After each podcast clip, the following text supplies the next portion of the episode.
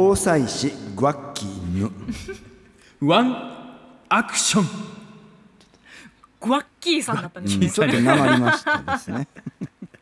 さて防災士で社会福祉士の稲垣悟さん今日も別スタジオからの参加です。改めてよろしくお願いいたします。明日9月1日防災の日ということで、はい。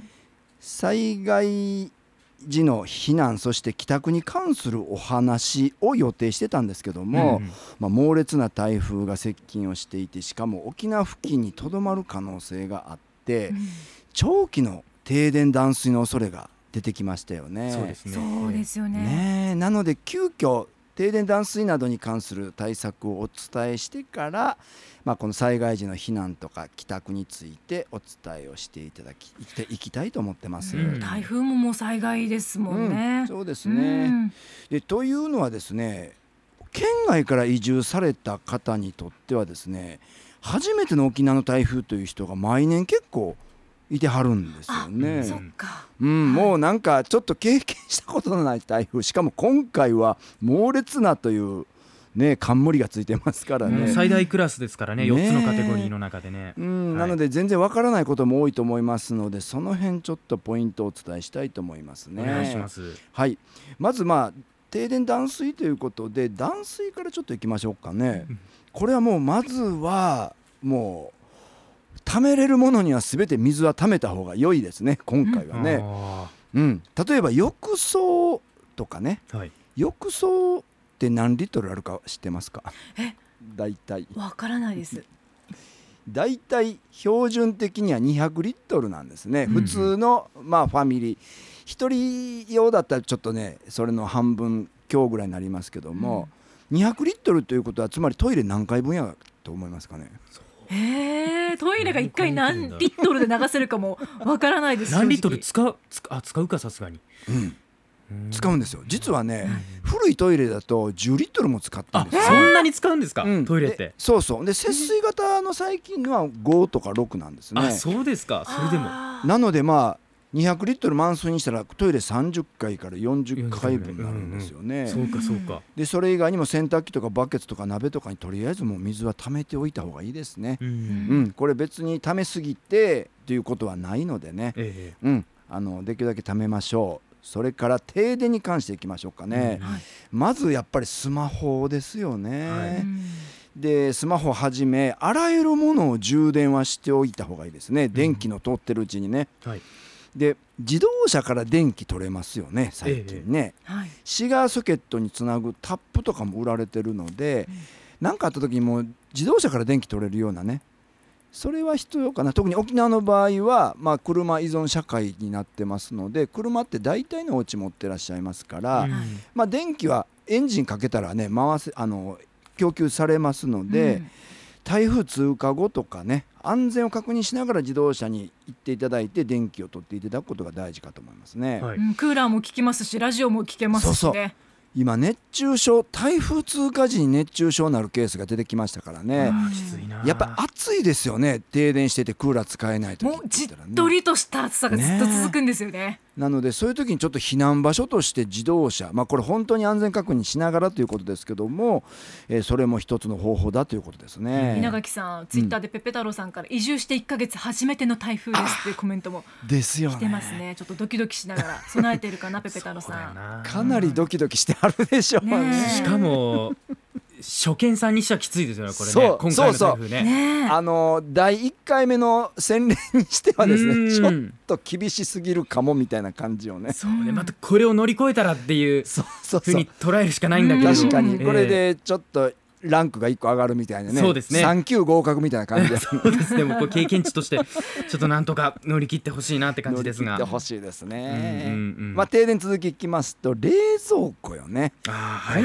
長期化する可能性あるからうんちょっと気になりますけども、冷凍庫にねペットボトルに水を入れて凍らしておいてそれを停電した時に冷蔵室を持っていくというのを僕やるんですね。で結構持ちますし、うんまあ、このペットボトルを凍らしておくと熱中症対策にもなりますね。うんうん。うん、溶けていった水をやっぱりちょっとずつ飲んでいくっていうのはすごく大事ですね。はい。うん。それからコンビニで売ってるブロックアイス、えはい。えうん、これかなり優秀ですね。うんうん。もうよく持ちます。氷の密度が高いんかな。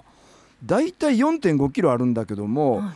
これを停電した時に冷蔵室に入れておいたんですけども氷が半分まで溶けたのが実に28時間後だったんですね。結へー半分溶けるのに28時間ですよ。構ほうほうほう。うんだかなり持つんですね。ありがた大きいですよね、そして最近発売されてるものそうって。そうそうそう、う。ん。結構ね4.5本当にこう四角い大きなサイコロみたいな感じですけどね、うんうい。まあ、これ本当に大事ですね。まあもちろん無駄に扉をね開け閉めをしないことも大事だと思います、ね、そうですよね。暇だからこう冷蔵庫開けちゃうんですよね。そうそう暇やかダメらねですよね。そうダねメなんですよ。中身なんてそう。自分が入れたもの以上に変わってるわけないのにね。なんかなんかなかったっけなとか言ってうん。ねうろうろするんでだからもう1回で全部済ますね。はい、冷蔵庫開けた時はね、うん。でさらに最近クーラーボックスがめっちゃ優秀で、うん。釣り用のものではですね容量の4割の氷を入れて溶けきるまでどれぐらいということを計算したところですね4日間持つケースがある、四日。だいたいね価格で1万5千前後のもので釣り用のものってそれぐらいの機能にまでなってきましたですね、うん。うん。だからこういうのもちょっと、えー活用応用ですね。冷蔵室にあるものをちょっと移してみるみたいなことですね、まあ、さらに照明でいくと懐中電灯は持たなきゃいけないので手が塞がってしまうのでうん。やっぱりこのヘッドランプとかねはい。両手が空いてしかもまあおこう置いても吊り下げても安定するようなものがとても役立ちますよね。うんうん例えば何かパソコンをしようと思っていてですねやっぱり、ま、夜パソコンをあの充電の,、ね、あのできたパソコンをやっていてもうんそれだけじゃ暗いしやっぱり画面電気落としたいんですよね。うんそうなると懐中電灯で照らしながらやる方が効率的なんだけども手持ちだったら手が塞がってしまうのでうんこれヘッドランプでやるとかなりこの仕事がこう進んだりしますね。そうですん。ねですね。それからまあ停電断水以外では例えば風対策で、まあ、皆さん沖縄県民はもうあの段ボール貼ったりガムテープで貼ったりこれ当たり前にやりますけども、はい。ベランダとか大きいね窓の前にはですね、うん。100均で売ってるネット大きいネットが園芸用のネットがあるんだけどあれをちょっとね窓から離す感じで貼っておくと飛来物が飛んできてもネットが止めてくれるので割れない。あうん、なるほど、これかなり効果的でしたね。僕もこれやるようにしてるんですけども、うん。やっぱり割れてしまったらもう終わりやから、うん。やっぱりネットは非常に有効だったですうね。ん。まあ、確かにあれも柔軟性があるので、うこうサッカーのゴールネットみたいな感じでうん。ボールが飛んできても衝撃吸収してね、まさにサッカーのゴーールネットのあの感覚なんですよね、吸収する感じがありますからね。あ確かにそれはいいアイデアかもしれませんね。ねうん。あとね県外から移住されたり転勤された方がよく心配されてるのが自動車なんですよ。ほう。これ台風でひっくり返ったりあるいは飛んできたもので傷く傷ついてしまうんじゃないかということなんですよね、これ皆さんどうされてます？へえもうでも止めるところ変えられないしどうしようもないなと思って。うんヒヤヒヤしてる状況です私は。いつもヒヤヒヤなそうそうお祈り状態か。ねえ。うん。これ裏技なるかもわからんけども例はい。えばね避難所那覇市役所とかなったりするときはうん地下駐車場も避難スペース駐車場に避難できるんですうね。ん。なのでやっぱりよっぽど車が心配な場合はこういう公共施設で避難所になっているところにえ避難させるというのは一つの手かな。もちろん自身もね行かなきゃいけないですけどもね、そうですね。うん。まあ、これも一つですね、うん。あとペットの避難も駐車場ということになりますよね。ああそうか。うん、はい。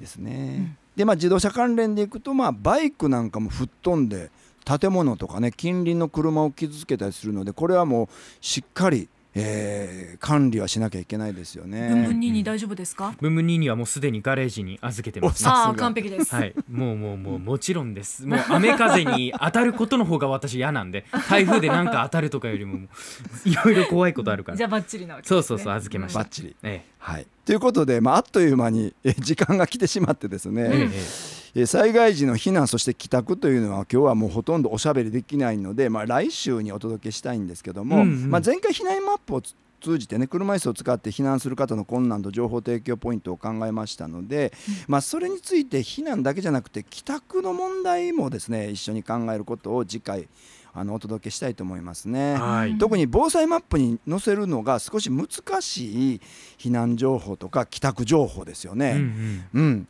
えこれらについてね次回お届けしたいと思いますね。はいいるリスナーさんからもたくさんツイートをいただいているんですけれども、えー天野ケビン達也さんですねバイクも USB 端子がついているのが最初からあるのもあるし、うん。ちょっとした加工で USB を取り付けることも可能だから発電機として使うことも考えていいかもということで。そうですね。うんうんううん。ん、原付の僕あのバッテリーをあのい非常用の電源に使ってますそういうあそうですか、うん。えー。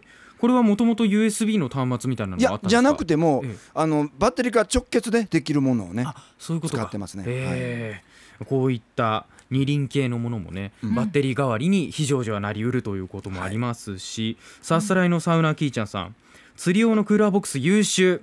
氷が4日持つってすごいな、うん。1万5000円程度か踏むということでちょっとね あの購入を検討している感がありますけれどもね。うんまあこうして知ることは非常に大事だと思います。ね。それからずんだもちさん。最近気になっているのがポータブルバッテリー、うん。でも価格がなかなかということでね。確かにね。数万しますよね。しますよね。あ。でもねそんなしないですよ。今5 6千であって僕も売ってるやつは5千ぐらいだけども、うんうん。パソコンで8時間持ちますね、そうですか、うん。これキャンプとかにも持っていくようなタイプのやつですかそうそうそうそう。ねえー。あこれこれ。いいですすごく、ねそっか備えておきたい。うん。まあ、モバイルバッテリーなんかもいますけれども、うん。それよりももう一回り大きいタイプのものですねす災害用にも本当に車のバッテリーのちょっとちっちゃいぐらいかな、うんうんうん。あいい情報聞けました。ありがとうございます。あ今日はタイムリーな話題ということで台風への備えを稲垣さんにお話しいただきました、はい。稲垣さんありがとうございました。ありがとうございましたアップのポッドキャストを最後までお聞きいただきありがとうございました。生放送は平日朝7時から FM921 AM738 RBC ハイラジオ。県外からはラジコでお楽しみください。